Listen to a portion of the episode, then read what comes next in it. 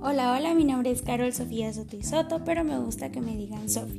Tengo 19 años, vivo en Salcaja, Quetzaltenango, vivo con mi familia integrada por mi abuela, mi mamá, mi tía, mi tío, mis primos y por mí.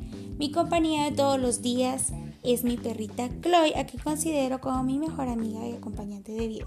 Mis pasatiempos favoritos son escuchar música, ver series, mis películas favoritas, grabar videos para TikTok y para YouTube y pasar el tiempo con familia, amigos. También me gusta cantar, bailar y pasar el tiempo con mi novio. Mis colores favoritos son el fucsia, morado y el turquesa. Actualmente soy reina de Juegos Florales de Salcajá. Soy una persona muy cariñosa, amable, responsable, expresiva, detallista, creativa, entre otras, pero las dichas anteriormente son mis favoritas. Me gusta mucho ayudar al prójimo. En dos ocasiones tuve la oportunidad de formar parte de un grupo para llevar juguetes a los niños de escasos recursos en épocas de Navidad. Mi personaje favorito es el Stitch. Mi reflexión sobre el impacto de la pandemia en mi vida personal, familiar, social, laboral, profesional y educativa es la siguiente.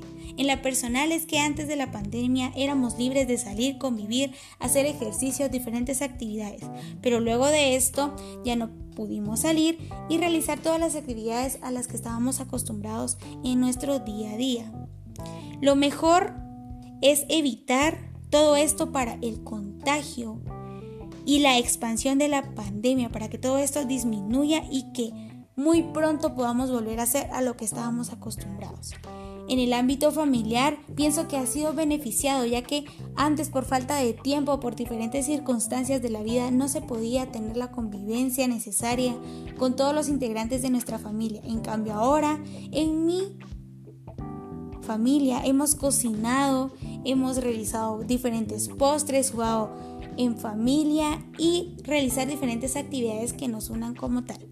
En el ámbito social, lo que cambió fue que ahora ya no podemos convivir con nuestra familia, nuestros amigos y conocer a nuevas personas. En el ámbito laboral y profesional es que varias personas a consecuencia de esto se quedaron sin trabajo y la economía ha bajado. Algunos se han aprovechado de esto, de las personas que lo necesitan y sin embargo no han hecho nada para cambiarlo.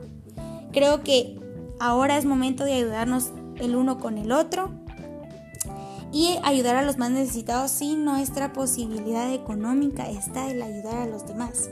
En el ámbito educativo se han recibido clases virtuales ya que no se ha podido realizar en clases presenciales y creo que lo mejor es estar con nuestras precauciones y hacer caso a todo lo que dicte el gobierno y el presidente. Gracias.